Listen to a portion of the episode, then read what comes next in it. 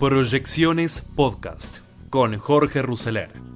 Economía, política, finanzas. Todo lo que necesitas saber para tomar las mejores decisiones.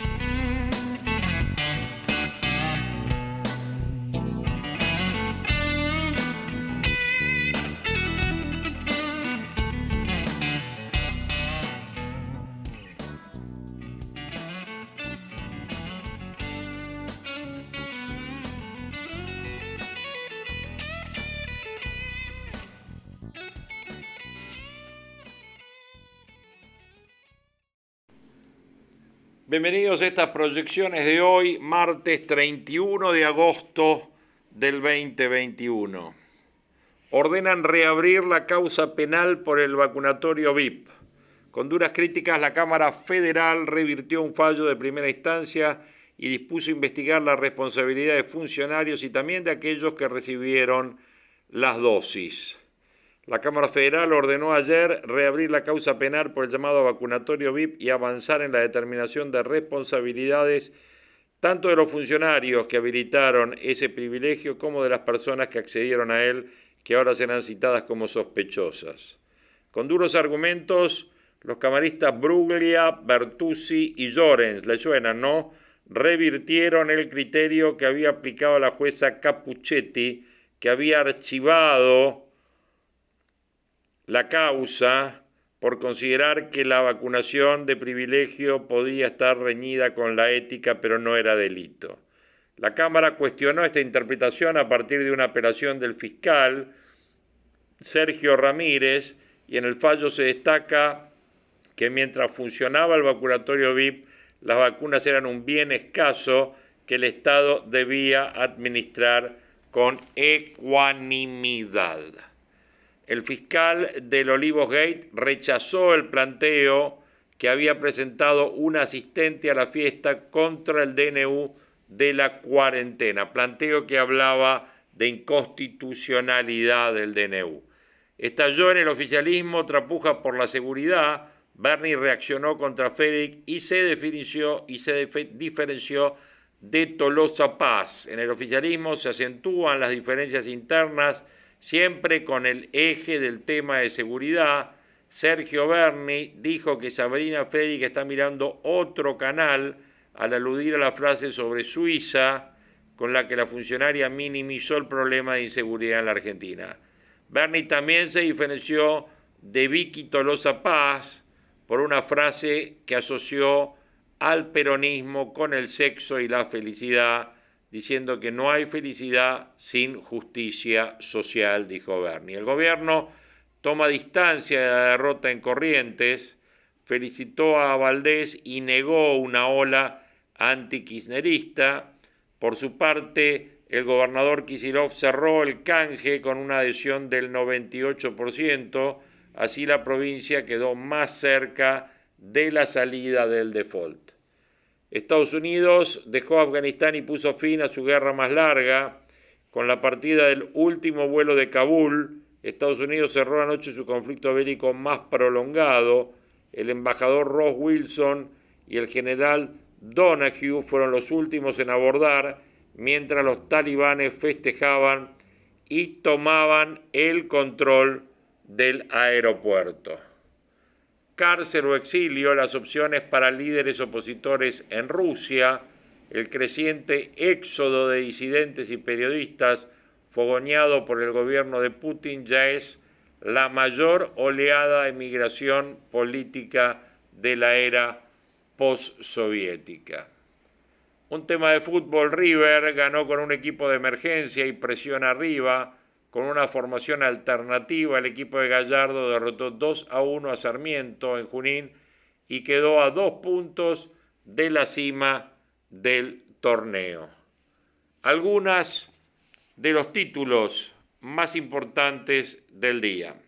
Dentro de los títulos de la jornada, lo que indican los portales de hoy, con un dólar libre de 181 y medio, con un contado con liqui libre de 174, un riesgo país de 1.510 puntos, un dólar solidario de 170, un contado con liqui oficial de 170, o sea, el controlado, y un dólar Banco Nación de 102 pesos, Alberto Fernández se mete de lleno en la campaña y busca plebiscitar sus dos años de gestión. El jefe de Estado enumeró los logros de su gestión y pidió a ministros y a dirigentes del Frente de Todos que salgan a convencer a los argentinos. No voy a traicionar a Cristina, no voy a traicionar a Máximo y no voy a traicionar a Massa, fue lo que el presidente prometió. Estamos para gobernar todo el tiempo que haga falta. El presidente se metió de lleno en las elecciones que van a plebiscitar sus primeros dos años de gestión. En un discurso efusivo, repleto de críticas a la oposición, le pidió a su gabinete y a los dirigentes del Frente de Todo que salgan a convencer a los argentinos y marcó que no va a traicionar ni a Cristina, ni a Máximo, ni a Massa, ni a nadie. Así repasó los logros de su gestión, entre los que mencionó el plan de vacunación, la modificación del impuesto de bienes personales, ganancia, asistencia a empresas y actualizó sus críticas a la oposición y a los medios. Saquemos la militancia a la calle y demostremos que estamos para gobernar el tiempo que haga falta para que la Argentina de una vez y para siempre crezca. Acto partidario realizado en Tecnópolis por el presidente de la Nación. Un documental revela las crudas imágenes del manejo de la pandemia en China. En el film In the Same Breath, la cineasta Nan Fu Wang exhibe impactantes testimonios de la caótica situación en la que se encontraba Wuhan durante el inicio del brote del coronavirus y aporta contundentes pruebas de la censura y de la persecución del régimen de Xi Jinping.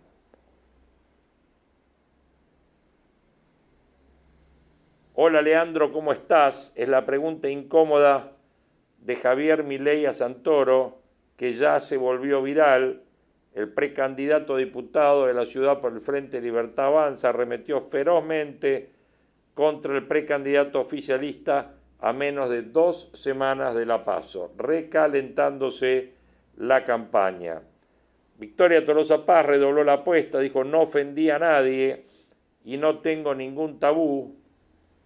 La precandidata reivindicó sus declaraciones sobre el garche de los peronistas. Bueno, como dijimos, este tema ya está bastante tratado en los audios que vamos a mencionar. El enojo de Leopoldo Moró con Tolosa Paz dice que excluyó a los radicales y yo tengo cinco hijos, enojado Moró porque solo habló del peronismo.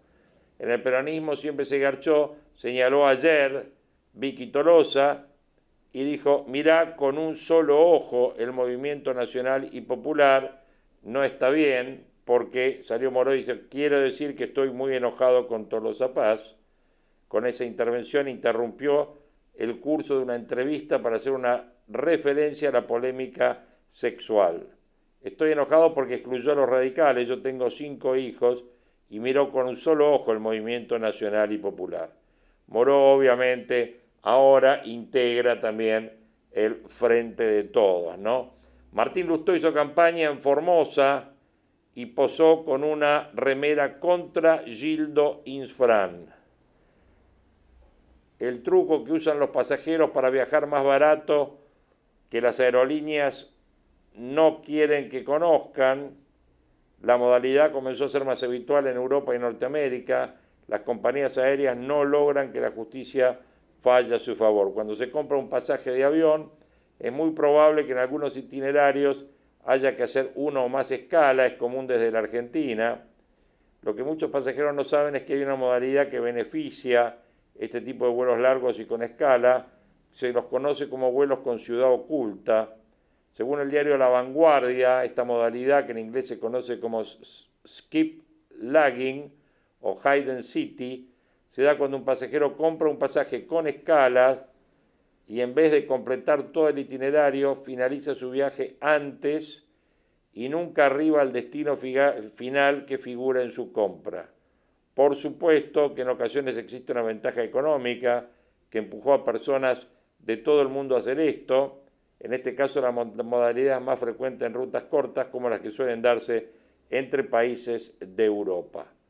¿Y por qué el pasaje de un vuelo que hará más millas puede salir más barato que uno que vuele menor distancia? Bueno, esto sucede porque las aerolíneas calculan sus precios en diversos factores y principalmente teniendo en cuenta oferta y demanda y los vuelos directos tienen una mayor demanda que, a, que hace que obviamente eleven sus tarifas. Bueno, apareció sano y salvo el chico de 13 años que era buscado en Liniers, temblaba y no me quería dar su nombre, el relato del vecino que encontró al chico de 13 años. En septiembre comenzará la vacunación con Pfizer adolescente de 17 años sin factores de riesgos.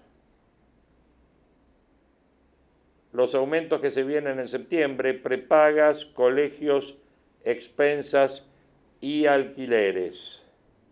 Robaron un cargamento de PlayStation 5 y detuvieron tras una fuga a los asaltantes por la Panamericana. Bianco apuntó contra un médico reconocido y candidato de Juntos con un viejo tuit yo lo guardé, está hablando de Carlos Camburián. Jorge Lanata fue operado con éxito y, se y queda en observación. Al periodista se le practicó un procedimiento quirúrgico laparoscópico ya programado, según se informa en el parte médico ayer en la Fundación Favaloro. Según se informa, no especificaron los motivos de la intervención y el periodista se encuentra estable.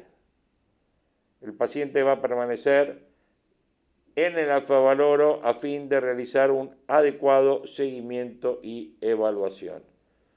En materia económica, los títulos del día, más allá de los tipos de cambio, los aumentos que vienen, ya dijimos, mientras se espera que la inflación de agosto dé por menos del 3% mensual, las consultoras ya estiman algún repunte para el mes de septiembre, las empleadas domésticas con una nueva escala con el aumento que hay que aplicar en septiembre.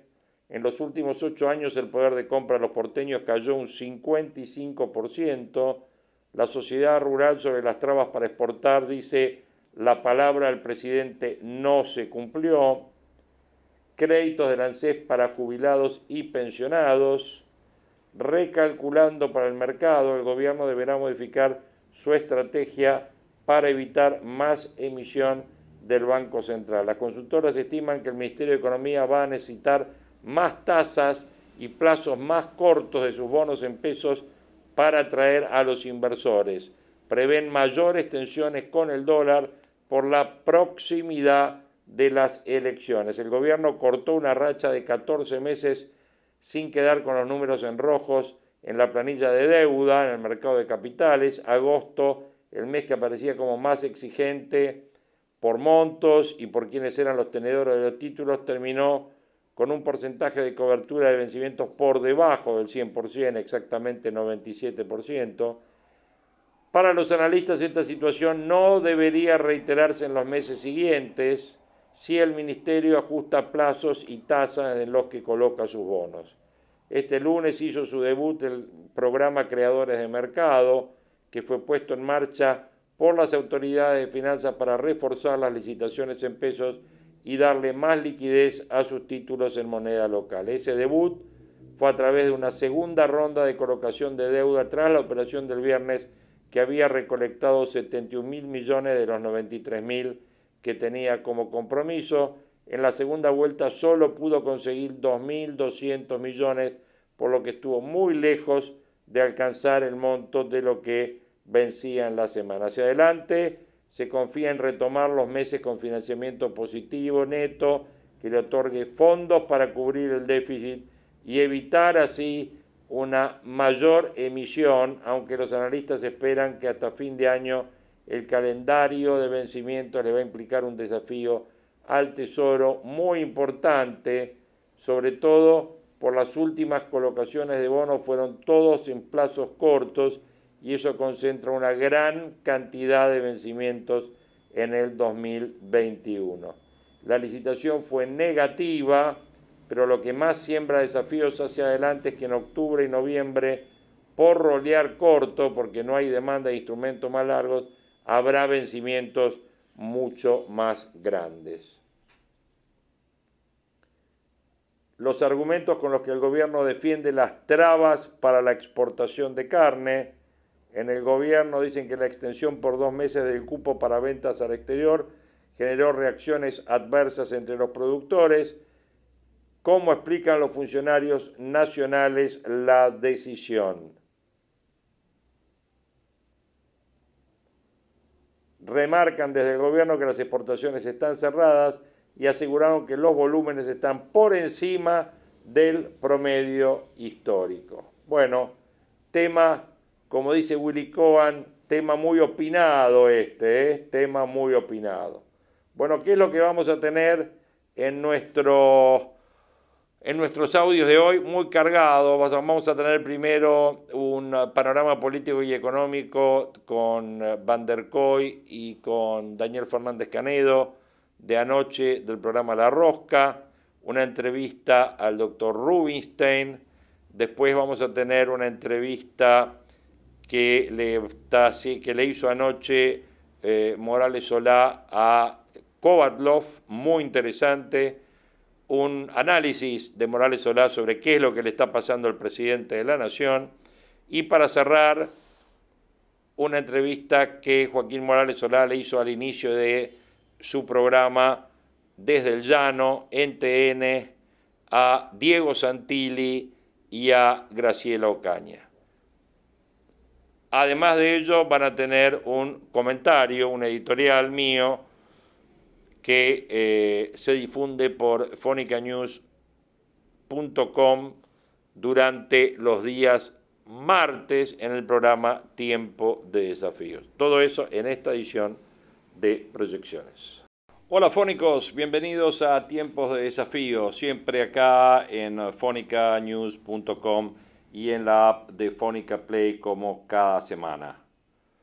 El riesgo país se acercó ayer a los 1.500 puntos un valor que traduce un recorrido positivo para los bonos argentinos. Sin embargo, la mejora no representa un cambio real desde el punto de vista de la perspectiva económica. Lo que sí revela es la cercanía de un punto de inflexión, una instancia en la que el electorado se va a pronunciar a favor o en contra del rumbo de la política económica del gobierno. Como lo hemos señalado muchas veces, en tiempos de incertidumbre, el voto aportará algún tipo de certeza, porque el soberano es el pueblo. Ahora lo que suceda después de eso todavía es motivo de especulación. Hasta el momento, lo que flotaba en el mercado era la sensación de que puede haber un diálogo con el fondo algo más concreto de lo que suele mostrar el declaracionismo del ministro Martín Guzmán. Esa percepción creció después de la llegada de los 4.334 millones de dólares en derechos especiales de giro y el virtual compromiso del lado argentino de que serán usados para repagar los vencimientos que tenemos con el fondo este mismo año. Lo que se sumó en las últimas horas es el arreglo de la reestructuración de deuda de la provincia de Buenos Aires y de la provincia de La Rioja, un indicio evidente de que el Frente de Todos no quería llegar a las PASO con el sello de default aplicado sobre los títulos bonaerenses. Los fondos están extrapolando estos mensajes que no representan hasta ahora un cambio en los fundamentos. La racha positiva que tienen las acciones y los ADR o sea, las acciones argentinas que cotizan en New York, reflejan la vocación de ciertos inversores por posicionarse en activos que siguen estando muy baratos. El Merval gana en el año un 20% en dólares, pero está muy lejos de su promedio histórico. El acuerdo bonaerense es un paso positivo, pero logrado luego de 15 meses de negociaciones muy cansadoras. Está claro que la pandemia limitaba el margen para llegar a un consenso, especialmente para aceptar los reclamos de los bonistas, pero quedó presente la idea de que la estrategia fue cansar a los inversores para bajar sus exigencias. Como siempre sucede, Este formato puede funcionar para cerrar la reestructuración en curso, pero va a dificultar a todos los que tengan que conseguir financiamiento nuevo, ya sea la nación, las provincias o las empresas privadas. ¿Qué mira el mercado entonces? Bueno, por un lado, el hecho de que Estados Unidos no se apure a retirar los estímulos monetarios, eso renueva la liquidez y el escenario de tasas bajas, con lo cual los rendimientos argentinos recuperan atractivo más allá de su nivel de riesgo. Pero ese riesgo tiene por delante dos límites. Primero, las paso. Y después las elecciones generales. El triunfo radical del domingo en Corrientes entusiasma a los que esperan que el mensaje que entreguen las urnas en noviembre favorezca un cambio de rumbo. Ganen o pierdan, no tienen recursos para ir hacia un modelo más radicalizado, es lo que se comenta y auguran algunos economistas.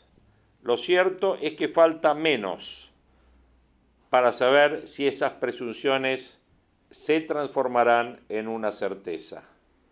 Un desafío más acá en tiempo de desafíos. El análisis de Willy Cohen en El Cronista, hoy haciendo análisis político y económico, menciona que se adelanta en estos días la batalla interna en el gobierno por si los resultados electorales en las PASO representan un disgusto o van a representar un disgusto para el oficialismo.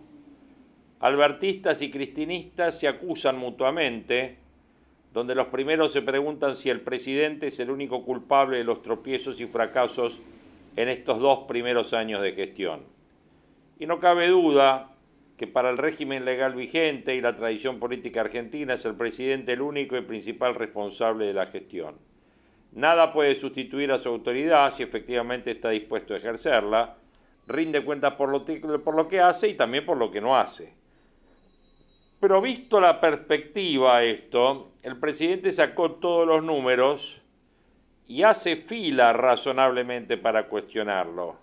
Porque está claro que Alberto armó un gabinete muy ineficaz y muy mal loteado, con figuras que no estuvieron a la altura de la circunstancia, permitió una excesiva injerencia de Cristina en todos los temas, y sobre todo en los temas críticos como fueron la economía y la salud, aceptó que Cristina vetara y removiera ministros y funcionarios, sobreactuó a la izquierda con la fe de los conversos para que el cristinismo olvidara su pasado reciente y no tan reciente, nunca gobernó con el PJ a los gobernadores y con los sindicatos como había prometido, mucho menos el compromiso de cerrar la grieta, ¿se acuerdan allá en aquel primer mensaje al Congreso, el 10 de diciembre del 2019, y tampoco de moderar las prácticas autoritarias que consagraron a Cristina en el poder.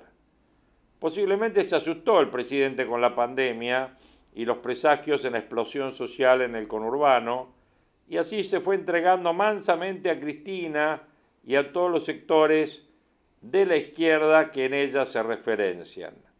El círculo íntimo presidencial reveló para colmo un amateurismo y un desorden terrible y los festejos en Olivos colmaron y exacerbaron el mal humor social. Es evidente y está medido que el mal momento político para el oficialismo se potenció ahora por la indignación social con los privilegios del poder que fueron en ascenso. Primero los vacunados VIP, luego funcionarios que regresaban del exterior sin cuarentenas, finalmente las reuniones en Olivos mientras se obligaba al país a estar encerrado. Sin embargo, en el corazón del descontento y la desilusión de quienes votaron por Fernández en el 2019 y ahora no lo harían, aparecen los dos grandes fracasos del gobierno en la primera parte de la gestión, salud y economía. Uno y otro van de la mano la mala gestión de la pandemia sin vacunas a tiempo, las cuarentenas extremas y las terribles consecuencias económicas, inflación del 50%, recesión, desempleo y la explosión de la pobreza en la clase media, todo agravado por la enfermedad. Los analistas políticos coinciden en que lo que se mueve en las elecciones es el llamado voto blando. Los independientes votaron por Cristina y por Néstor después de Dualde. Ante la crisis de Narváez, otra vez por Cristina. Después, en el 2013, contra Cristina por Massa. Pero en el 2015 votaron por Macri. Y cuatro años después, contra Macri, creyéndole a Alberto y a Massa que no era Cristina. ¿Qué significaría ahora un disgusto electoral para el gobierno? Ganar por poco y perder posiciones en diputados y en el Senado. Peor aún, sacar menos votos que la suma de los opositores y perder en la provincia de Buenos Aires. Si esto ocurriera, ¿qué votos perdería el gobierno? ¿Cuáles votos? ¿Los de los fanatizados o los votos blandos? ¿Quién espanta los votos del 2019? ¿Es solamente Alberto o también es Cristina? Volvamos a los dos temas centrales que afectan al gobierno. La mala gestión de la pandemia que agrava la crisis económica nunca revertida. ¿Cuánto sumó a la desconfianza económica en estos dos años de Alberto la figura, los mensajes y las iniciativas de Cristina, Máximo y Kisilov y todo el colectivo de izquierda que la respalda? En la pésima decisión de bloquear la vacuna de Estados Unidos para privilegiar los acuerdos con Rusia y con China Cristina y Axel no tuvieron nada que ver? ¿No fueron acaso los talibanes sanitarios Goyan y Kreplak a la cabeza quienes presionaron para anticipar las cuarentenas extremas y cerrar colegios y comercios? ¿No fue acaso Cristina, Axel y Máximo quienes le declararon la guerra a los porteños y a la clase media de la provincia de Buenos Aires? Bueno, la demonización de los que pedían abrir las escuelas no provenía de los sindicatos docentes que se identificaban con Cristina. A propósito, la profesora enajenada que le grita a los alumnos, ¿a quién defiende? ¿Con quién se identifica? Los argumentos que utiliza contra los alumnos no son los mismos que utiliza Axel y que utiliza la Cámpora. ¿Acaso no fueron las autoridades de la provincia de Buenos Aires los que cerraron la puerta a intendentes y al sector privado y bajo un estatismo sanitario casi cubano dispusieron el control centralizado para la compra, distribución y aplicación de las vacunas? Bueno, no hace falta recordar a qué agrupación política y con qué líderes se identificaba la mayoría de los vacunados VIP, ¿no? Causa que fuera reabierta en la justicia por la Cámara Federal y promete consecuencias bastante más graves que los cumpleaños en Olivos. Bueno, está claro además que si el resultado electoral es malo para el gobierno, significaría una mala elección en la provincia de Buenos Aires. ¿Y quién la gobierna? ¿No es acaso el estatismo de Kisilov, en quien se inspira el plan económico que viene fracasando a la vista de todos? Cepo cada vez peor, controles por todos lados, amenaza de evaluación, superbrecha, alta inflación, batalla contra los acreedores y el sector empresario, más impuestos, más emisión, subsidios, más subsidios y todo tipo de distorsiones que alimentan futuros estallidos. Conviene profundizar en este debate más allá de las internas y de cada sector. Es importante entender el mensaje de lo que vote la ciudadanía, sobre todo para medir cómo sigue el gobierno después de las elecciones. Si se acepta que no solo Alberto es el culpable de que las cosas estén como están, y por el contrario se empieza a percibir que el voto blando se aparta más por Cristina y sus aliados de izquierda que por el comportamiento del presidente. La puja por el futuro gabinete y por el reordenamiento del oficialismo será creciente. No sería tan fácil un volantazo radical a la izquierda en el gobierno. Otra vez, toda la responsabilidad y decisión va a estar en el presidente, que deberá enfrentar a una Cristina tal vez más debilitada, si los resultados son los que estamos hablando, es la ilusión que hoy están festejando por anticipado los mercados y las empresas que leen las encuestas. Sin duda, ¿qué va a pasar después de las elecciones? es un gran desafío que tenemos por delante y que vamos a seguir analizando y vamos a seguir conversando acá, en este ratito que nos damos en fonicanews.com llamado Tiempo de Desafíos. Los esperamos.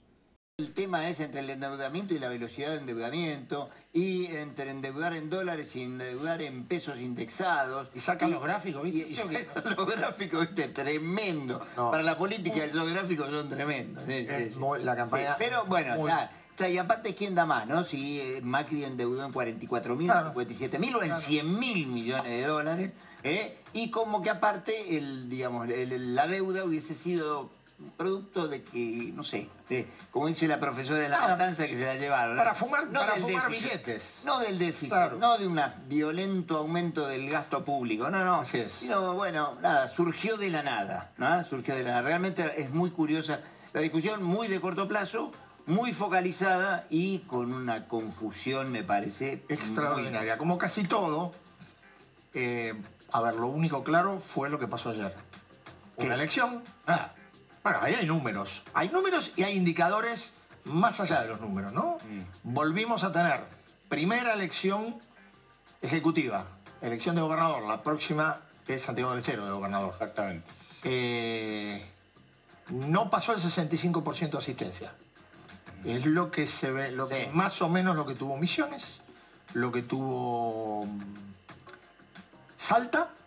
Y ahora Corrientes. Eh, no, no, y hubo una más. Eh, Misiones, Salta Corrientes y me olvidé una. Yo también me olvidé, así que... Igual, Todas han estado en el orden del 64-65%. La oposición está esperanzada en que en provincias como Mendoza, Córdoba y la ciudad de Buenos Aires el nivel de participación sea mucho más alto, porque hay otro tipo de sociedad comprometida sí. y van a ser, serían o serán en realidad resultados muy negativos para el gobierno nacional y ahí la oposición se siente cómoda. La gran pregunta sigue siendo cómo va a ser esta participación que vos recién hablabas no en, septiembre, En septiembre es muy dudoso. Otro indicativo, eh, aparte de la participación, es que entre votos blancos y nulos, Corrientes tuvo casi 72.000.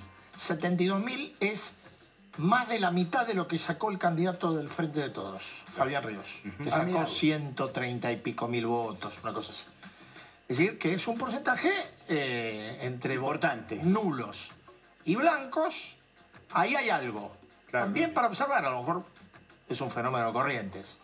Más allá de, más allá de esto, obviamente el gobernador ganó con una amplitud que es cierto, todos decíamos, mm, reelige el, el gobernador Valdés, nadie imaginó que con esta. Claro. Con esta. Y los radicales fueron. Porque viste que Rubinstein nos contó que había estado, yo no lo había visto, pero sí estuvo Cornejo. Y así estuvo Manes. Manes, fue.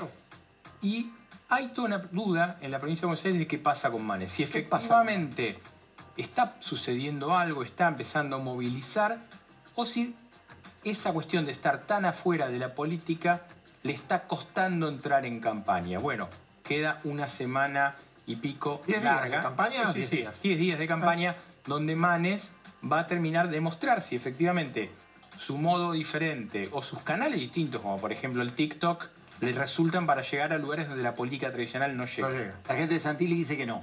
Dice que en la segunda, la segunda posición que vos decís, que Manes arrancó, pero que ahora están, digamos, en la zona donde tiene más injerencia, que es el interior de la provincia de Buenos Aires, estarían empatados hoy con Santilli. ¿no? Y Santilli sacaría ventaja en el Gran Buenos Aires, claramente. Exacto. Señora. ¿Cómo le va? Muy bien. ¿No es runner, es deportista? ¿Podemos decir? Eh, Tenista. Usted me está Al lado mío es deportista. Usted me está gastando. No, para nada. Tenista. Pero tengo información, de, data de conseguir zapatillas a, menos de 2.000 pesos. porque hubo toda una polémica. claro. Eh, la, la, candidata del Frente de Todos había dicho por dos mil pesos usted se compró. Claro, más allá de, la frase hot, tuvo antes otra frase que era media polémica porque estaba defendiendo los subsidios, a, los nuevos subsidios a las zonas frías. Zona fría, Dijo, claro, con esa plata que se van a ahorrar dos mil pesos se pueden comprar un par de zapatillas o ir a comer a algún lado. Bueno, en las redes la salieron a matar, le empezaron a decir dónde vive la candidata, que no hay zapatillas por dos mil pesos. Bueno, ella tuiteó este, que había, pero ves que dice del talle 27 a 34, o sea que eran medio para chicos. Bueno, cuestión que este, esta semana la empresa Gaele eh, se puso las pilas, aprovechó la movida y creó una línea concretamente de zapatillas a menos de dos mil pesos que la llamó las Tolo Zapas. Las eh, Tolo Zapas, ya tiene sus zapatillas. No, las Tolo Zapas. Las Tolo Zapas. Ah, Tolo Zapas. Ah, Tolo Zapas. Eh, al, médico, al módico precio de 1990. Eh. O sea, por 10 pesos abajo de 2 mil pesos. Así que si ¿Y hay talle para nosotros? Sí, hay talle para todo. Parece que en algunas localidades, según Tolo Zapas, ya se están agotando. Así que bien por esta empresa que se sumó al marketing y, y le fue bien, evidentemente. Quien no le está yendo bien vamos a hacer un popurrí rápido de lo que pasó en estos días, es a el ex ministro de Salud, Ginés oh. eh, González García, que fue... No te voy a decir, me desagradan ese tipo de manifestaciones. Escraches, sí. ¿Mm? no es la primera vez que le pasó. Dicho esto, digo también, eh, yo no sé cómo hay funcionarios o exfuncionarios que no se dan cuenta que hay cosas que no pueden hacer. Bueno, evidentemente, porque eso es lo que íbamos a decir, ¿no? Esto pasó el sábado a la noche en un restaurante de Puerto Madero, sufrió un escrache, se tuvo que ir.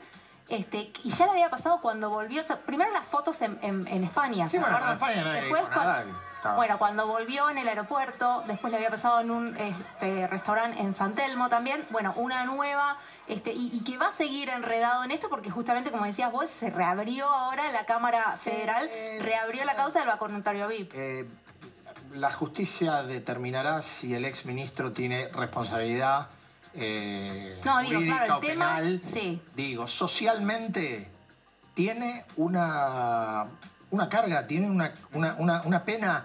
Eh, y hay cosas, me parece que en términos públicos, uno debe ser un poco más recatado. Digo, a ver, yo estuve en la función pública, cometí un error, o la gente cree que cometí un error, bueno, hay cosas que no hago. Sí, evidentemente, por eso decíamos esto de que es reincidente y que el tema va a seguir dando vuelta porque ahora vacunatorio VIP se va a volver a, a, Efectivamente, hoy se reabrió la, causa. Bueno, y por último, les cuento, en Juntos por el Cambio está el efecto Milei que estuvo recorriendo la Villa 31. Un dato color, ¿saben quién lo lleva a todos lados a Milei? No. Marcos Urtubey. ¿Le suena el apellido? Ah, mira. claro. Hijo, bueno eh, hijo del ex gobernador de Salta, Juan Manuel Urtubey, del peronismo racional. Bueno, no solo tiene la misión de llevarlo, sino que también tiene de a largo plazo hacer cierto nexo con el peronismo racional. Lo cierto es que Ley generó terrible lío dentro de Juntos por el Cambio, porque atacó a la reta, pero Macri y Patricia Bullrich lo salieron a elogiar bárbaro. Así que sigue abierta la grieta de Juntos por el Cambio. No solo eso, Jamín. Mi ley dijo, bueno, no, no, los planes sociales tienen que seguir. No sí, me lo dijo a mí. Ninguno. lo dijo a ella en la Villa 31. Me lo dijo a mí en la Villa 31, el único medio presente, Jamín Bugliorini. Le preguntamos y dijo eso. Y entonces la repregunta fue, bueno, entonces el Estado se necesita. Y dijo, bueno, hoy es un monstruo, hay que ir a un estado mínimo, no se puede ir de un día para otro. Oh, sí, ahora estamos navegando. Teorema de Baglini, ¿eh? Clásico. Claro, Estamos navegando, eso sí, ¿eh? Eh, bueno, eh, nada, el, boom de las acciones argentinas. Esto es lo que está pasando. ¿eh? Hay una fuerte suba de los, de los papeles de las compañías argentinas en Nueva York. ¿A qué se atribuyen? Pero subas importantes. ¿eh? en, los últimos, en las últimas tres ruedas hay aumentos de hasta el 15, 16, 20%. se atribuye a alguno que dice bueno, que el gobierno argentino ya arregló con el Fondo Monetario Internacional. ¿Arregló? Se va a dar de acuerdo. No, el presidente dijo que va a llegar el acuerdo si el fondo baja las tasas y si se puede lograr más de 10 años de plazo para refinanciar. Eh, bueno, la baja de tasas es muy posible porque el fondo ya la está analizando. Bajar la sobretasa de interés para todos los países que tienen problemas después de la pandemia. Eso es probable. Y lo, otro está muy relacionado a lo que hablamos en la rosca, en la rosca anterior. O la anterior que era el tema de eh, el Fondo Monetario Internacional le permite a los países, le va a permitir a los países que tienen muchas reservas y reciben esta moneda del Fondo Monetario Internacional que se llaman derechos especiales de giro, o sea, es como que reciben más dólares todavía del organismo, a que se los puedan prestar a países en problemas. Esto para la Argentina eh, tiene, o para par, algunos de los funcionarios del gobierno argentino, tiene nombre y apellido, se llama Rusia, que tiene 600 mil millones de dólares de reservas, una reserva muy voluminosa en términos de dólares, y que aparte recibe estos DEX Con lo cual puede Argentina pedirle a Rusia que le preste.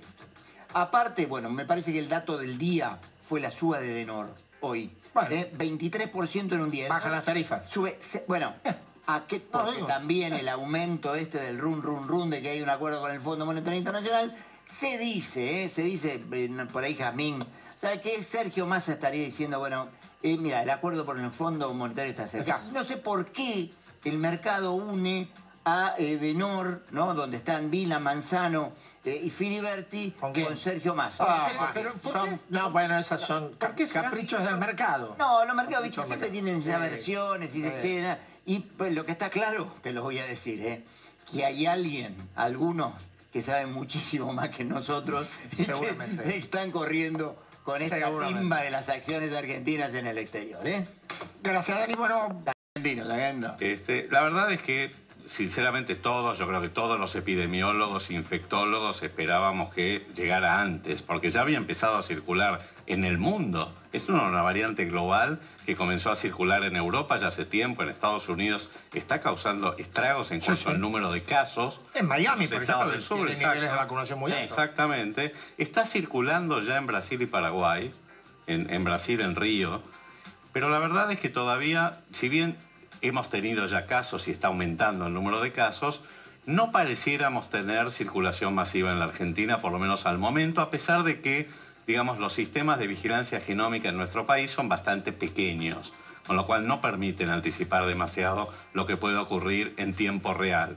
Pero si hubiéramos ya tenido circulación de la Delta, empezarían a rebotar los casos. Cosa que no ha ocurrido, puede ocurrir, yo no veo por qué razón no vendría la, variante Delta, así que estemos preparados. Lo que sí, con esto termino, lo que no me parece razonable y apropiado es que estemos en este modo electoral de la gestión de la pandemia, con lo cual relajémonos, estamos todos felices, está todo bien, abramos las canchas, etcétera, porque realmente creo que no hay que bajar la guardia. No hay que bajar la guardia, hay que seguir con las medidas este, de prevención y cuidado y sobre todo acelerar la vacunación. Ahora, lo que digo es, recién mostraba Eduardo los números, el gobierno dice 55 millones. ¿Cuándo llegamos a, una situación óptima de vacunación? Mira, estamos ahora más o menos en 60% con una dosis y 30, un poquitito más con, dos dosis. En realidad, cuanto, más, cuanto mayor sea la proporción de vacunación con esquemas completos, porque ya se sabe que la variante Delta elude parcialmente la respuesta de las vacunas, en ese vamos a tener un menor pico este, cuando tengamos el rebote, o sea, la magnitud de ese segundo pico, o perdón, de ese pico, que sería el tercero o el cuarto, va a ser bastante menor. Eh, ¿Cuánto menor? No lo sabemos, pero va a depender de qué proporción de la población esté vacunada. Lo que también se sabe es que lo que previene no es tanto la transmisión, la contagiosidad es muy contagiosa, sino sobre todo las complicaciones graves. Lo cual, desde ya que es lo primario que uno tiene que tratar de evitar. ¿Cómo va la interna?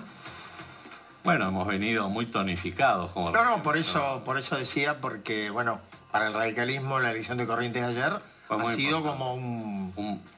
Ha sido una bocanada de aire fresco y la verdad es que fue un triunfo. Yo estuve en Corrientes junto con muchos de los líderes del radicalismo en el país y la verdad que fue una cosa sorprendente. No porque fuera inesperado, pero sí por la magnitud del triunfo, por el armado político del gobernador Valdés y por todo lo que implica en esto de este radicalismo recargado que está empezando a tener mucho mayor protagonismo en el país. Y la verdad que estamos muy, muy contentos. Este, ¿Y en la capital?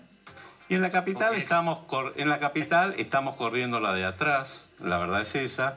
Este, salimos este, más tarde, tenemos pocos recursos, como yo vengo diciendo, una campaña muy gasolera este, pero con lo poco que tenemos estamos haciendo una campaña muy efectiva para el nivel de recursos que tenemos. La diferencia es abismal y ustedes lo ven en la calle y en todos lados respecto a la campaña de María Eugenia Vidal. Este, ¿Y de López Murphy? O eventualmente también de López Murphy. Tiene mucho más recursos, pero más allá de eso... Usted cuando habla de recursos habla de recursos económicos. Recursos económicos, claro. Sí, sí. No, no, no, no estoy diciendo este, de ningún modo este, de dónde salen esos recursos. La diferencia es, este, yo diría, muy objetiva. Incluso en las, este, digamos, en, los, en, las cifras oficiales, nosotros tenemos menos de un 20% de las oficiales. Así que bueno, este, en este sentido, este, uno lo ve también la visibilidad que tienen y también una cierta tendencia, diría yo, a invisibilizarnos un poquito. ¿Por qué? Bueno, usted está acá, no, ¿eh? no, no, no, no, no, no, no. Y, y, les agradezco enormemente, por supuesto, estar acá. No, no, no.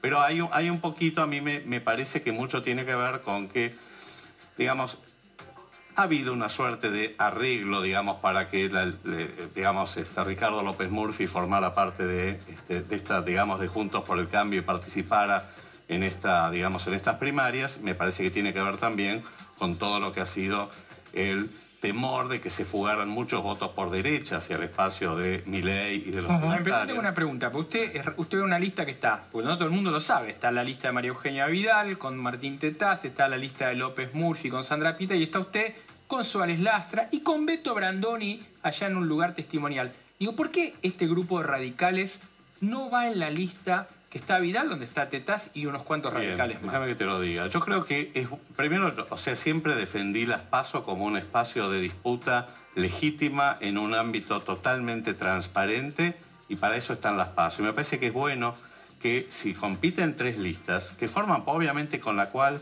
tenemos en común una cantidad enorme de principios y valores, la defensa de la democracia, la independencia de los poderes, de la libertad, que no son menores en este contexto de avasallamiento, digamos, que estamos, estamos viendo con, con el kirchnerismo, pero tres propuestas que tienen que ser bastante nítidas. La lista de María Eugenia Vidal, a mi criterio y a nuestro criterio, es una lista muy lavada. Ha sido el fruto y el producto de un arreglo político, digamos, de los diferentes grupos, donde finalmente no queda algo identitario y una propuesta clara, digamos. Martín Tetaz, por ejemplo, yo creo que es el, probablemente para mí el mejor candidato de esa lista, porque es un especialista, porque esta es una elección legislativa, pero si uno ve después, tenés de todo, es como una mezcla rara de Museta y de Mimi. Tenés un candidato que es, este, fue senador de Bussi, tenés otros que son candidatos con altísimo perfil, digamos, este, político, pero no tenés realmente, yo creo, más allá de las convicciones políticas, gente con competencias técnicas, ¿qué es lo que se necesita para una elección legislativa? Nuestra lista lo que pretende primero es ampliar, ampliar un espacio de representación. Yo creo que esto le viene bien a Juntos por el Cambio. ¿Por qué? Porque probablemente hay un tercio de la población de la Ciudad de Buenos Aires que se identifica con una propuesta más progresista y que ve por ahí no se siente demasiado cómoda con la lista de María Eugenia Vidal, que yo creo que es una lista muy lavada, y menos con la lista de López Murphy, que es una lista ahí, ahí, están López Murphy y Pita, digamos, dos personas que saben de lo que hablan, ¿no? Por supuesto, no, no, no estoy cuestionando de ningún modo, eh, además, este, López Murphy es un tipo con una enorme honestidad intelectual, no, no, no estoy cuestionando eso. Digo, es una, es una lista liberal conservadora. La nuestra es una, es una lista que se identifica más con una propuesta progresista. ¿Progresista en qué sentido? En, por un lado, recuperar mucho de los valores del radicalismo y de esa impronta del radicalismo histórica, obviamente con una agenda de transformación moderna. Pero fíjate vos, la salud y la educación, recién hablaban con, este, con la ministra Acuña, que son, temas que han atravesado en estos dos últimos años este, el país con la pandemia, claramente. Los únicos candidatos, digamos, que tienen competencias técnicas y experticia en eh, salud pública, en mi caso encabezando la lista, y este, la segunda de mi lista, que es Mónica Marquina, que es una prestigiosa educadora, somos nosotros. Entonces, lo que nosotros queremos representar es un espacio progresista de transformación, pero con propuestas concretas. Este, necesitamos hacer cambios profundos en la salud pública. ¿Quién los va a hacer? ¿Cómo se van a hacer? Porque sabemos que del otro lado digamos, ya, eh, digamos, Cristina Kirchner lo ha planteado muy claramente y la Cámpora y el Instituto Patria vienen con un proyecto en el cual seguramente vamos a tener enormes diferencias. ¿Quién va a estar de este lado? digamos, para hacer un contrapeso y hacer una propuesta que sea viable. ¿Quién va a estar del lado de, de empezar a superar la tragedia educativa? Que no solamente es el resultado de dos años de pandemia y de cierre de las escuelas de más de un año, tiene que ver con la calidad de la educación, porque ahí yo le escuchaba a la ministra Cunha, no es solamente cuestión de dar clases los sábados, aumentar, digamos, la carga horaria, que lo cual me parece bien. Hay que cambiar los planes, hay que capacitar los docentes para los trabajos que se vienen, para los trabajos del presente y los trabajos del futuro. ¿Quién lo va a hacer?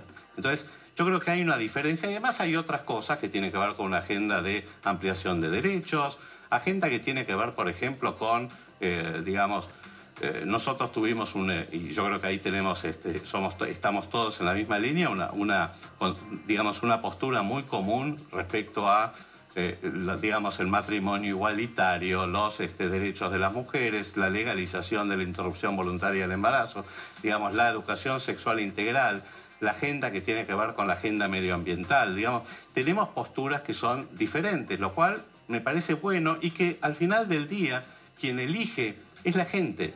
La gente va a elegir si quieren que Rubinstein esté o no esté.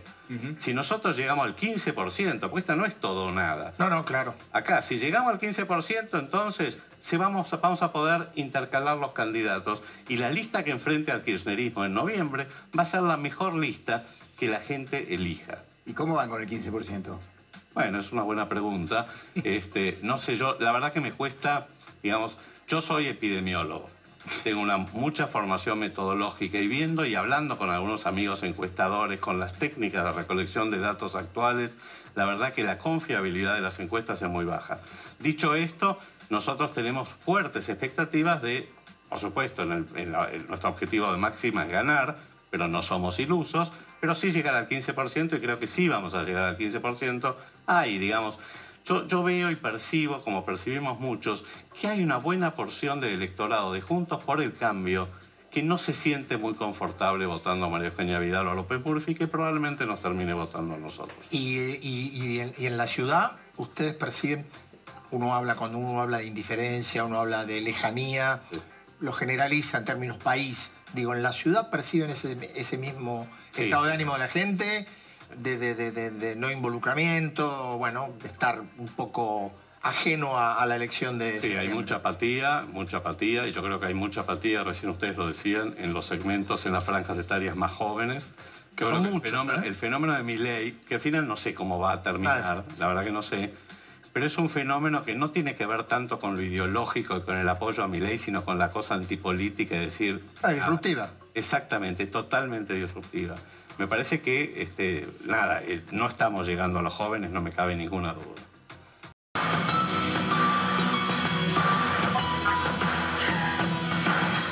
Bien, el sábado a la noche, el exministro de Salud, Ginés González García, fue escrachado en un restaurante de Puerto Madero. La verdad que el escrache es un método que no es bueno ante cualquier persona y en cualquier circunstancia. Ya lo hemos dicho mil veces acá, y lo tenemos que repetir también en este caso. Pero también esto refleja el estado de una sociedad que venimos hablando en el programa tanto con Kodorov como con los candidatos antes, de una sociedad que está cansada, fatigada, que está escéptica, que está sin esperanza y sin expectativas, y que ante, el primer, ante la primera vía de evacuación de esa bronca lo, lo expresa. Hay que tener en cuenta eso, pero sin dejar de señalar que el escrache no es un buen método. En este clima, el presidente no hace nada por eh, calmar ese clima social, sino todo lo contrario.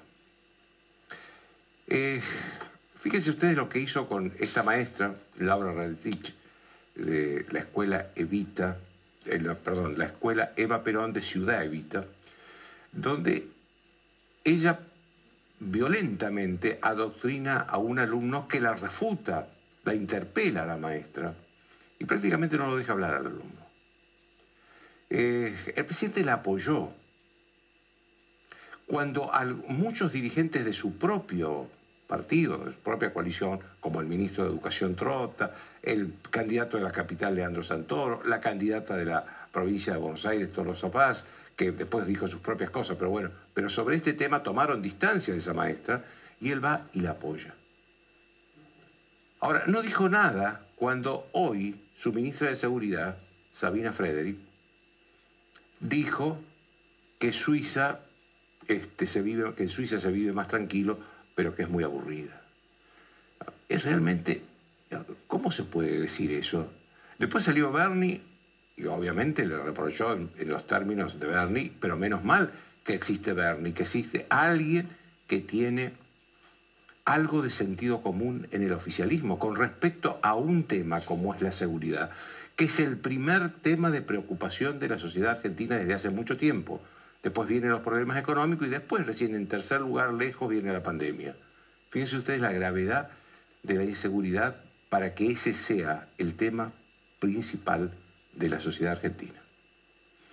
Eh, el presidente tiene un abogado, Gabriel Dalbón, claramente antisemita, que hizo unas declaraciones de un antisemitismo este, aberrante, tampoco dijo nada, tampoco se distanció de él, tampoco dijo, yo de este abogado no, no voy a usar más sus servicios, se va, que es lo que debería haber dicho.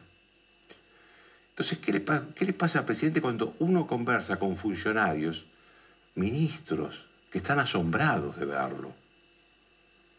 Está cansado, está pasado de revoluciones, no reflexiona cuando habla, no tiene filtros, no conversa con alguien lo que va a decir. Simplemente se tira al micrófono y dice lo que se le ocurre en ese momento.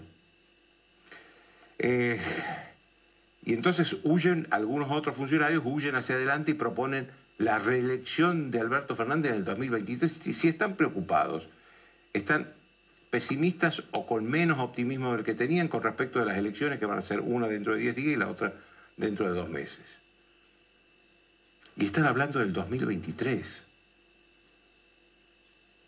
Eh, los encuestadores dicen en realidad que el mayor porcentaje de esta elección que vamos a ver ahora, dentro de 10 días, el mayor porcentaje va a ser la que va a nuclear. El abstencionismo, es decir, la gente que no va a ir a votar y el voto en blanco.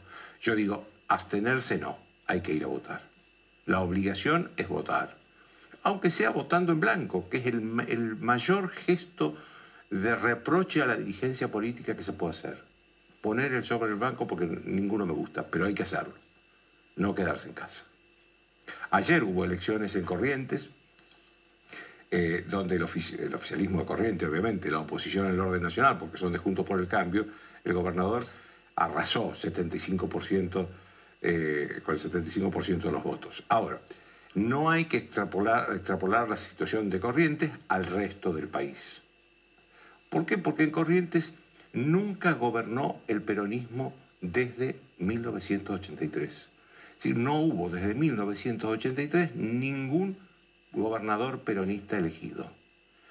Eh, primero gobernó el, el Pacto Autonomista Liberal con los Romero Feris y con Ricardo Leconte, después gobernó el radicalismo con los Colombi y ahora este, con Valdés que hizo esta extraordinaria elección. Lo, que, lo único diferente entre ese pasado y lo que pasó ayer es el porcentaje con el que ganó, porque la verdad que ningún otro había ganado con el 75% de las elecciones. Esto es lo que llama la atención y esto es lo que podría ser un dato cómo está la sociedad, de cómo está la sociedad con respecto del peronismo.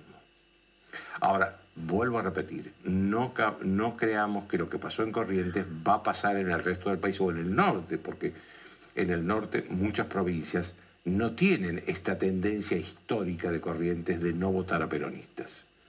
No es lo mismo. Eh, lo cierto es que el presidente empezaba a salir del escándalo de Olivos, de la foto de Olivos, que realmente fue...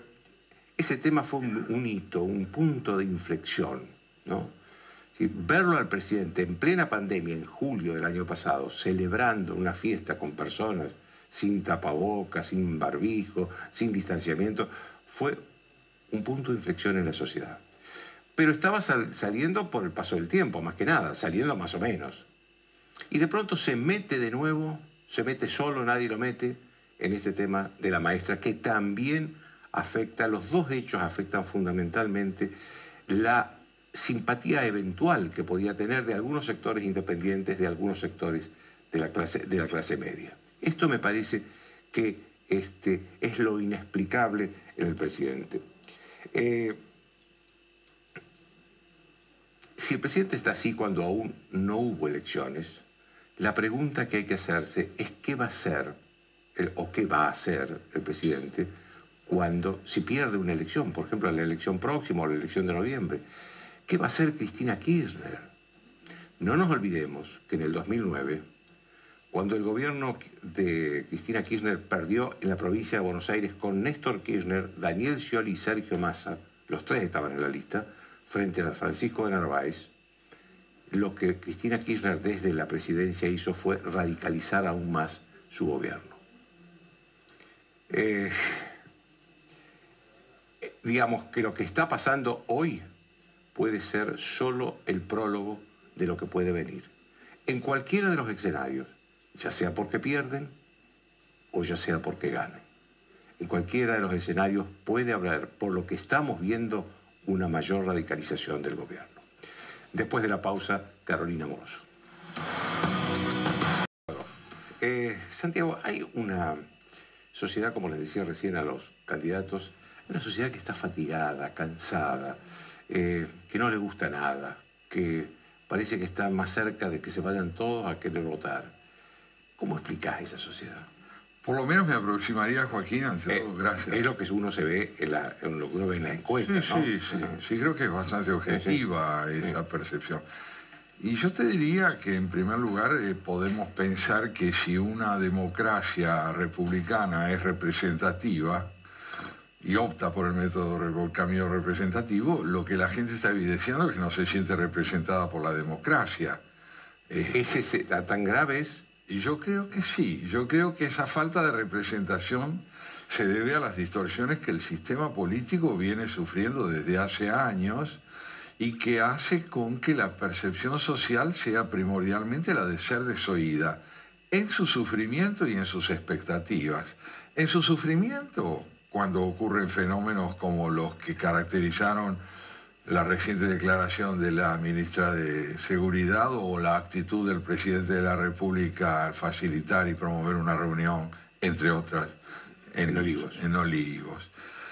En sus expectativas, porque la falta de proyectos propuestos a la sociedad a partir de los fracasos que han tenido lugar en el país en los gobiernos anteriores, tampoco parece.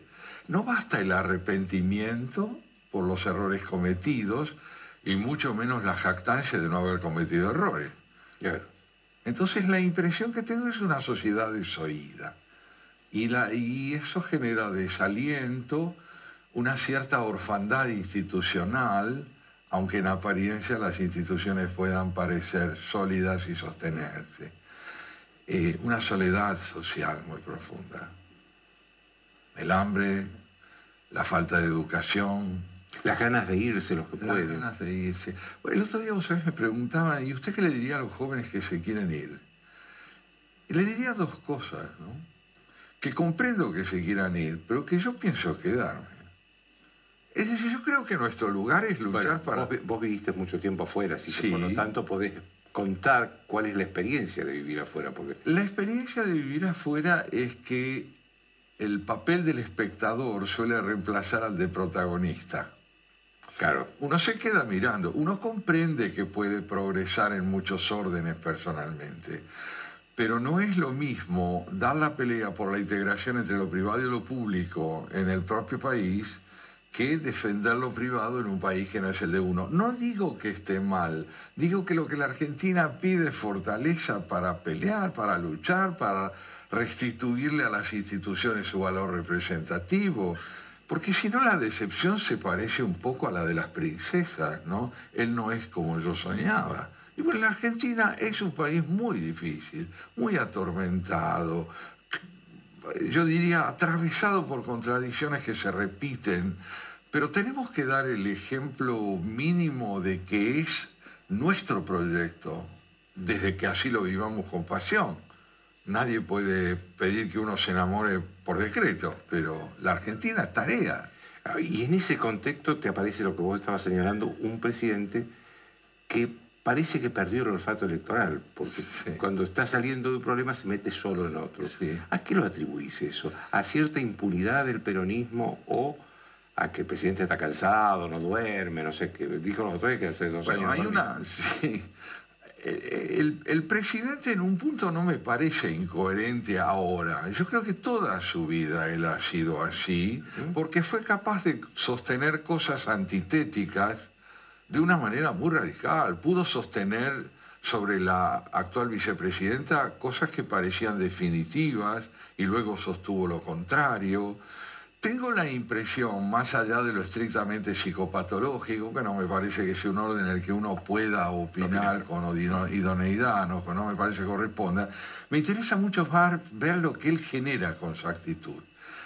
Y yo creo que genera ausencia, es decir, uno no sabe si está o no, es decir, si su investidura está encarnada o si él, al proceder como lo hace, vacía su investidura de significado. Porque no puede ser que allí donde todos vemos al rey desnudo, él lo vea vestido.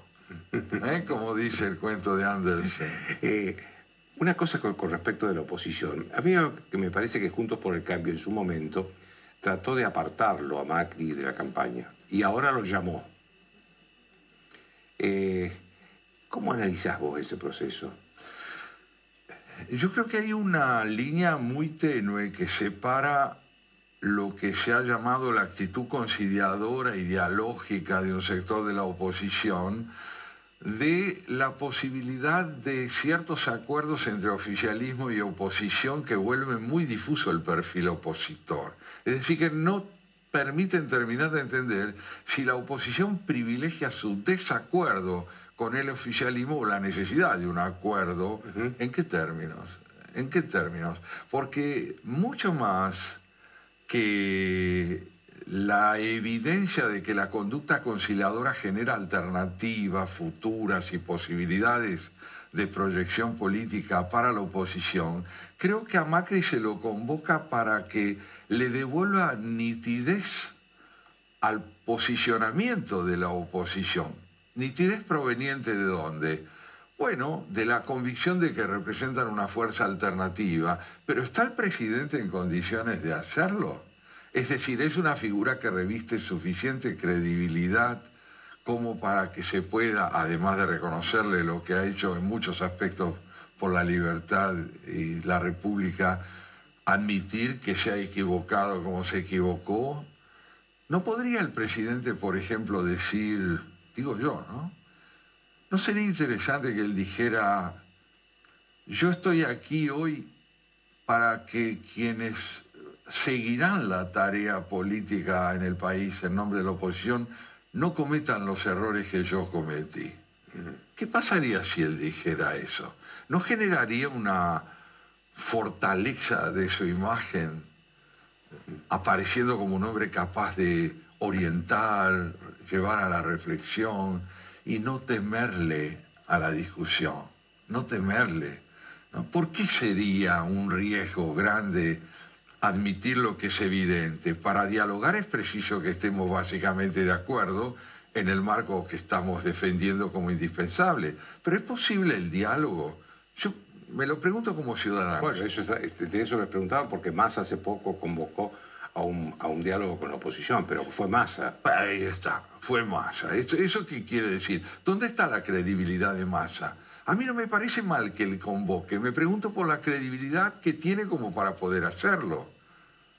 Si no hay credibilidad en quien convoca, ¿la convocatoria de dónde proviene? ¿De qué autenticidad? ¿De qué transparencia? ¿No genera eso desaliento? Cuando uno advierte que un hombre que ha podido oscilar como el, barco ebrio de Jambó, ¿no? Ese barco que andaba a los tumbos de un lado para otro. Es cuando uno advierte que se puede decir cosas tan contradictorias con igual impunidad, ¿qué credibilidad puede revestir nuestra palabra? Eh, el, vos has sido docente, así que sos docente todavía. Te quería preguntar por ese hecho que pasó con estas imágenes de Laura Radetich, la profesora del secundario de Ciudad Vista, pues me parece un caso realmente este, que no habíamos visto nunca. sabíamos de adoctrinamiento, pero no, no habíamos visto el adoctrinamiento en serio, con imágenes. ¿Qué, qué es lo que te pareció a vos? Bueno, ante todo me parece que es bueno distinguir entre autoridad y autoritarismo, ¿no? La autoridad de un maestro proviene de la idoneidad de su desempeño, de su investidura y demás, y el alumno le debe un respeto al maestro. Eso lo hemos vivido en nuestra generación. Ahora, el autoritarismo se basa en la idea de que usted solo tiene presencia si acata y se subordina a lo que yo le digo. Su existencia depende de la subordinación.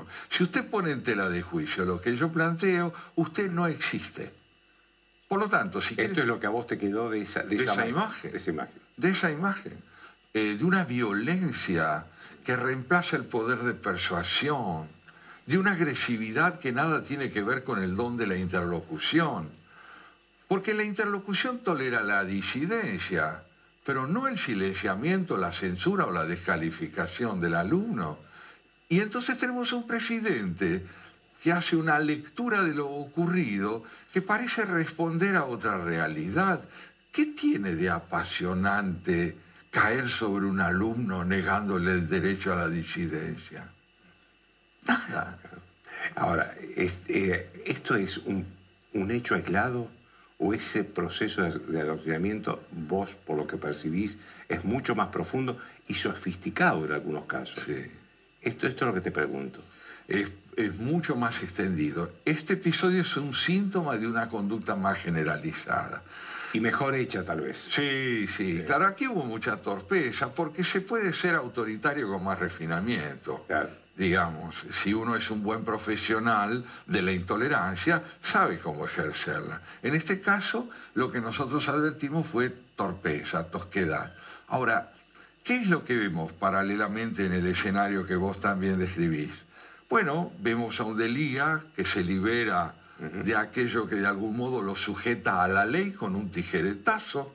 Que, es, además ese, artículo, ese elemento, es, es de propiedad del Estado. Eh, eh, claro, pero él no alcanza la libertad. Él va por lo que, entre comillas, podríamos llamar la liberación de toda sujeción a la ley. El caso del Pato Medina son figuras que evidencian con su conducta que el adoctrinamiento exige la insubordinación ante la ley y la consideración del otro. Por eso me parece que a estos fenómenos los podemos inscribir claramente dentro de un proyecto político. El proyecto político es terminar con la subordinación a la ley. Yo creo que implica hacer de la ley un pretexto para la política, invirtiendo el orden constitucional que exige una república. ¿Podrán lograrlo? Es difícil creer que sí o resignarse a que sí, pero a mí me parece que la decepción política o bien aparta del voto o hunde a la gente en la resignación donde solo se aspira a sobrevivir y a durar. Hay mucha pobreza en la Argentina y no la ha sembrado sino la historia política del país. Sería tan injusto atribuírsela a una sola fuerza como creer que hay inocentes en esto. Así que tengo yo la impresión de que la Argentina, en términos de transgresión de la ley, este, tiene un sector muy claramente posicionado en la intolerancia a la presencia del otro. El alumno, la justicia, el semejante en el campo del trabajo, ese que se tiene que ir, son todos excluidos, todos excluidos. Gracias, Santiago. ¿eh? Una pausa. Después de la pausa voy a hablar de qué le pasa precisamente al presidente.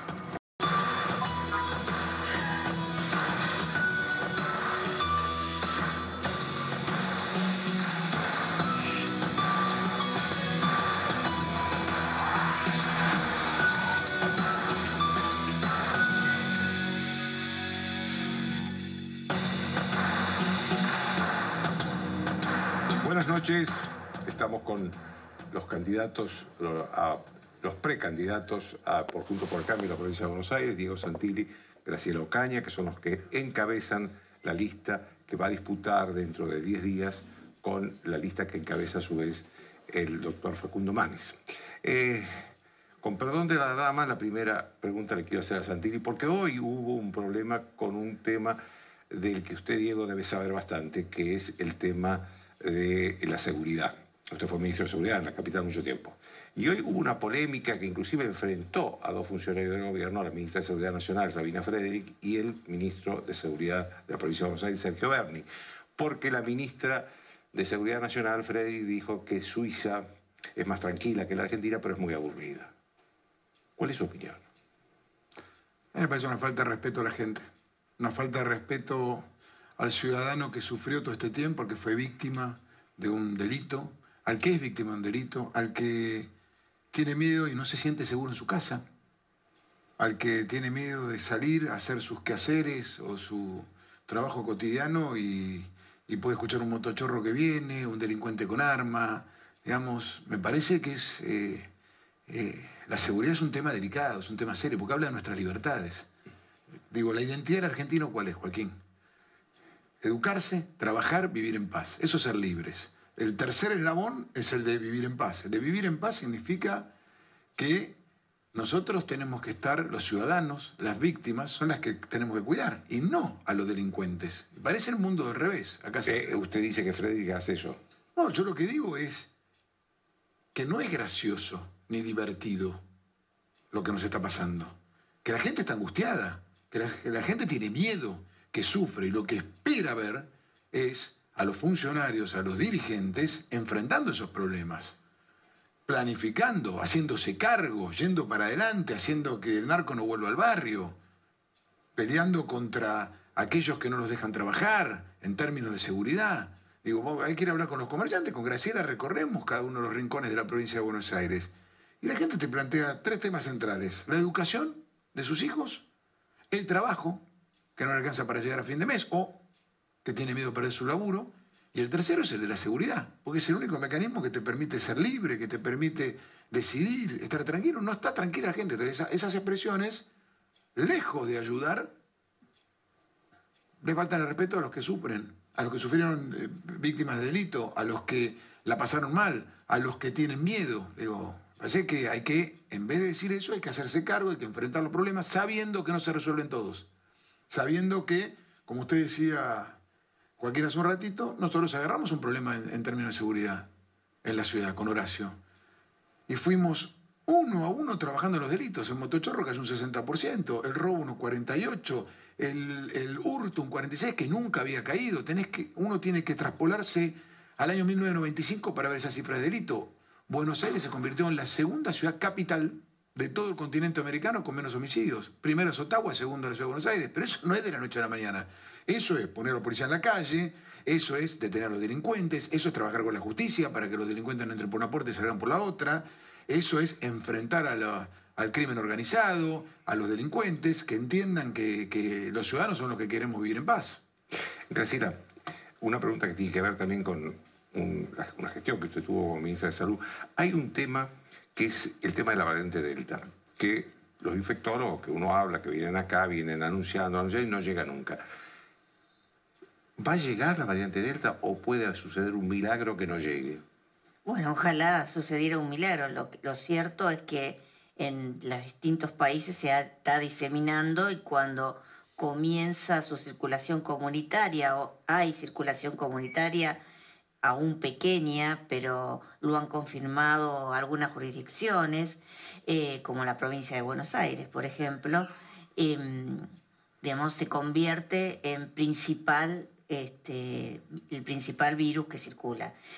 Eh, yo creo que, puede llegar. El tema es que por eso es tan importante, Joaquín, que podamos eh, estar en las mejores condiciones para enfrentar esa situación. Bueno, ahora... las mejores condiciones, como dicen los expertos, es con el esquema completo de vacunación, el esquema de dos dosis. Eh, sabemos Pero parece que hay un déficit ahora. en otros países hay, hasta se está empezando a hablar de una tercera dosis. No, están aplicando algunos países. Exactamente. Pero Argentina, digamos, eh, el esquema completo son las dos dosis. Y hoy tenemos el 30% de la población vacunada con dos dosis.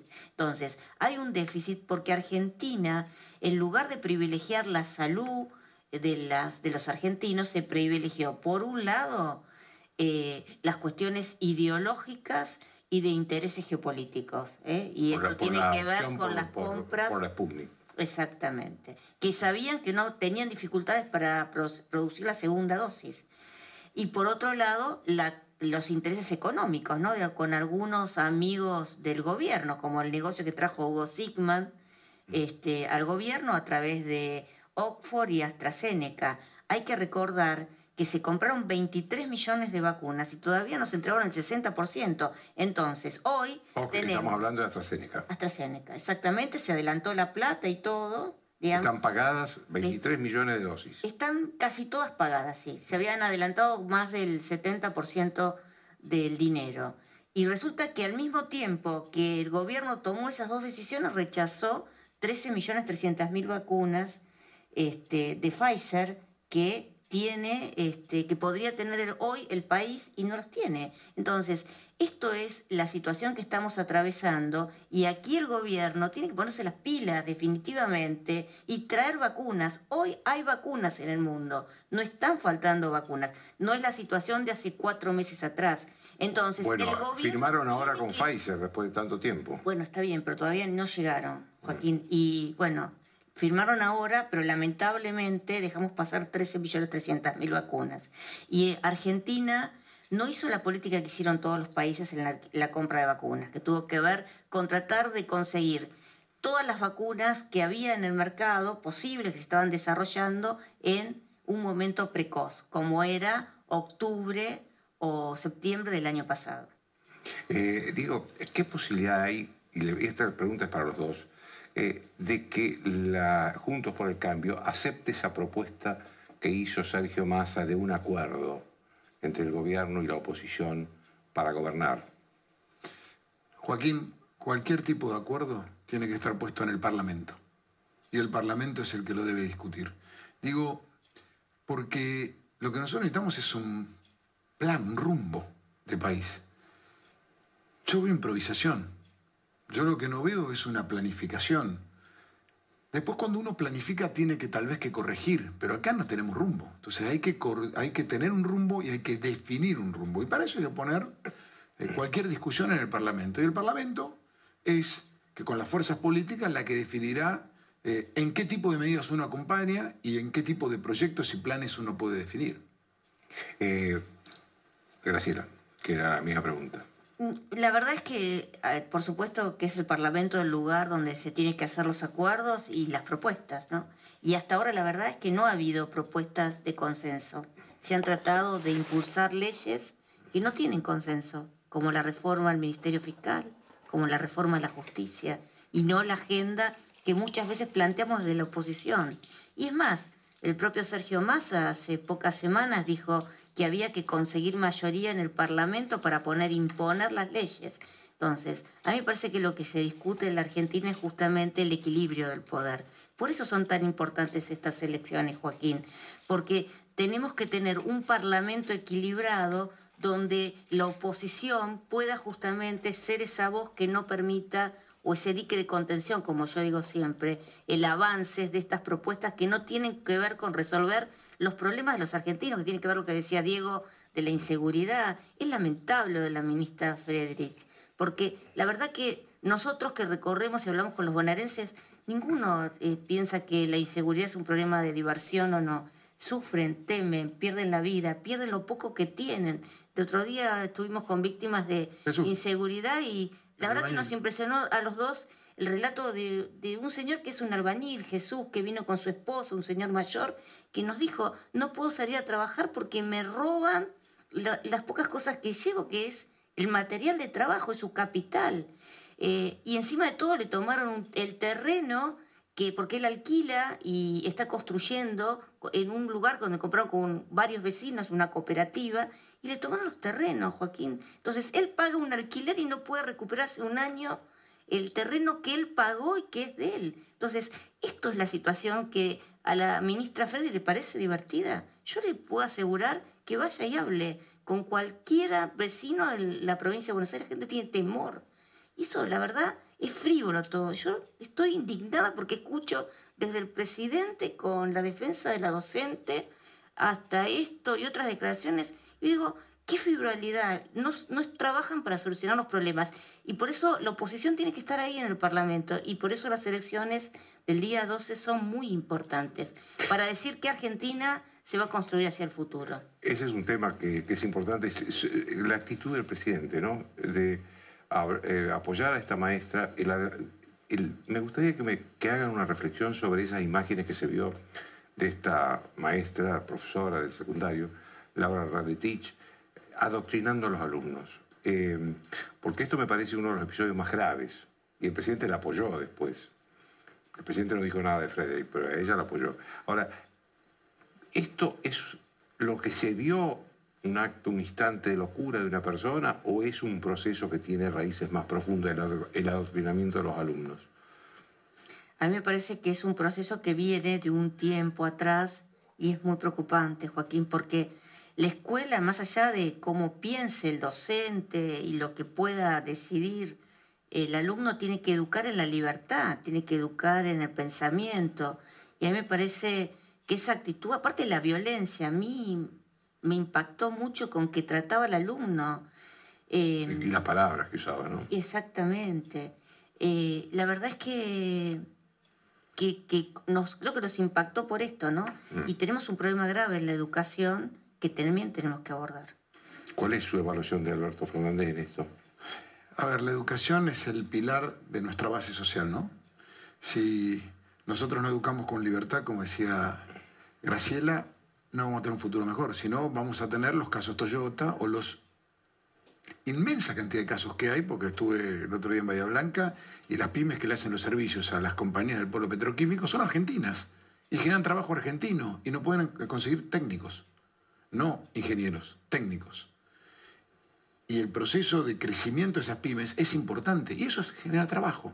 Entonces, cuando uno ve que el pilar nuestro como sociedad es el de la educación, y una docente que no representa a la mayoría de docentes, yo quiero ser claro esto, no representa a la mayoría de docentes. Los docentes son los que tienen pasión, los que tienen compromiso con los chicos, compromiso con la educación y eligieron por vocación esa profesión.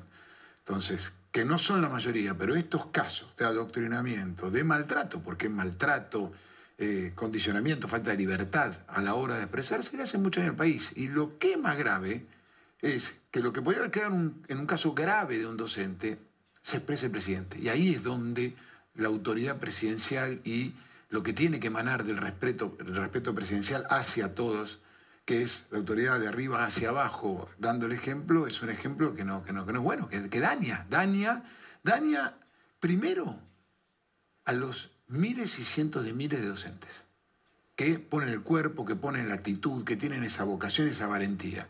Segundo, a la sociedad en, general, a todos nosotros, a los chicos, que los chicos quieren aprender, estaban allí para aprender, están para, para forjar su futuro, para tener un sueño mejor, para tener un, tratar de tener un porvenir mejor, y no para intentar o, para ver estas escenas que lo único que hace es alienta más a eso que empezamos a escuchar en muchos lugares, me quiero ir.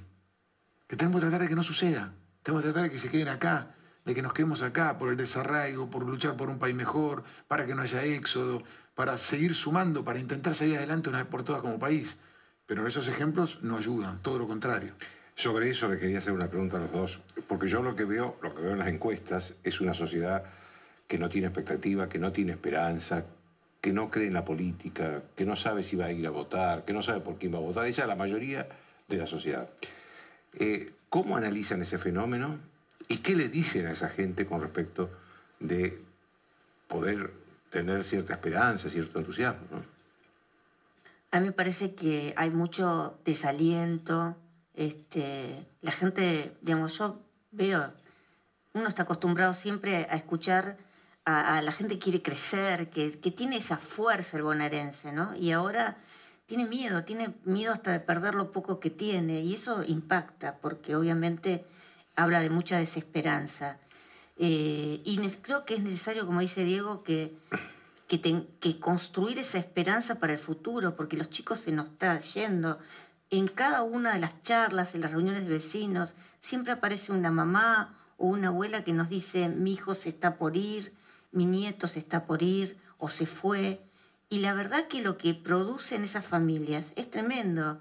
Y yo lo digo porque, digamos, recuerdo las historias de mi abuela y mi abuelo que vinieron de Italia y de España y que nunca pudieron superar ese desarraigo, ese, esa añorar a volver a su tierra, ¿no? Aunque construyeron su familia, pero también ellos tenían la esperanza de que sus hijos y sus nietos iban a vivir en un país mejor que el de ellos y que el esfuerzo y el trabajo que le ponían tenía sentido. Tenemos que recuperar ese sentido y por eso son importantes estas elecciones, porque si no vamos a votar, ya acá pasó en el 2001, ¿no?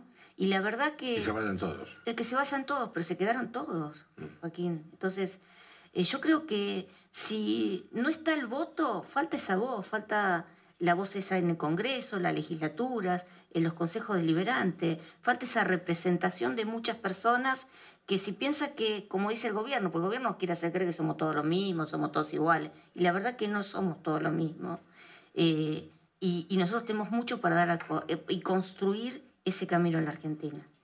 Diego. Yo le agregaría a lo que decía Graciela, que también la sociedad y la gente está harta, harta de ver a los dirigentes políticos a los gritos en los canales de televisión,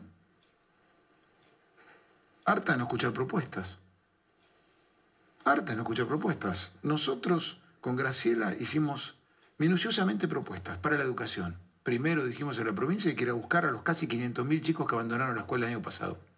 500.000. 280.000 en primera y secundaria y en los cuatro niveles educativos casi 500.000. Hay que ir a buscarlos.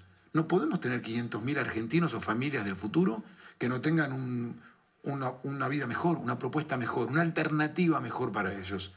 Segundo, no puede ser que no evaluemos obligatoriedad de la evaluación. No puede ser potestad de un gobierno, se evalúa, no se evalúa, se evalúa, no se evalúa. Aquí, y, la evaluación no es para buscar el error, la, evaluación es para ver qué nos falta, en qué podemos mejorar, qué contenido más necesitamos. Tercero, emergencia educativa. De aquí en más los argentinos, ninguna escuela ni aula de nuestro país tiene que tener problemas de infraestructura, equipamiento y conectividad.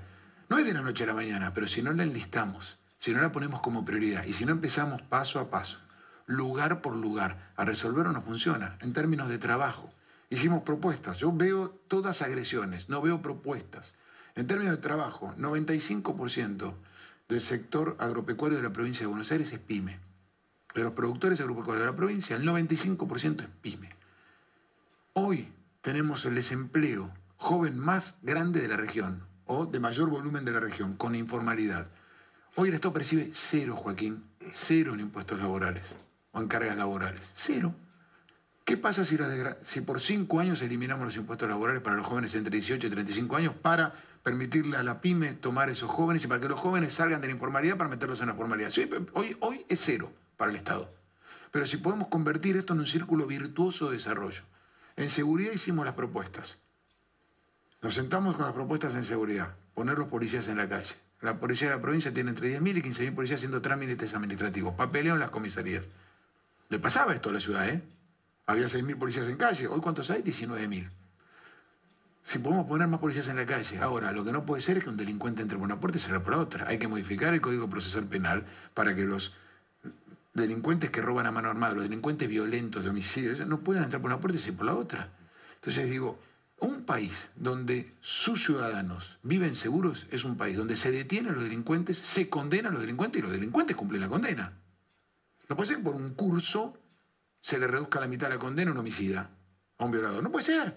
No puede ser. Entonces digo, este tipo de cosas son las que se tiene que abocar la política. Se tiene que hacer cargo, sentarse y aprobar. Por ejemplo, el código penal que duerme el sueño de los justos porque no hay mayorías en el Parlamento, que es un código que se trabajó durante muchos años por parte de la justicia donde todos escucharon, todos vieron y se tiene que estar cerca. Y ahí tipificas todos los problemas que están pendientes en nuestro país.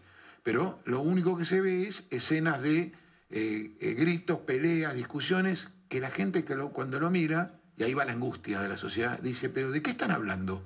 Si mi problema es que no me alcanza para llegar a fin de mes, si mi problema es que mi hijo no está en la escuela, si mi problema es que no me siento seguro en mi casa, y están discutiendo no sé qué cosas, eso es lo que hay que discutir. En vez de pelearse hay que discutir. Y, hay que, y, una cosa es pelearse por esos temas. Entonces ahí vamos a discutir cuál es la posición de uno y cuál es la posición del otro. ¿Cómo hacemos para que esos temas se resuelvan? Si no, seguimos discutiendo en la Argentina del círculo negativo y no del círculo positivo. Gracias a los dos. ¿eh? Después de los auspicios, de un minuto de auspicios, Santiago Cobalo.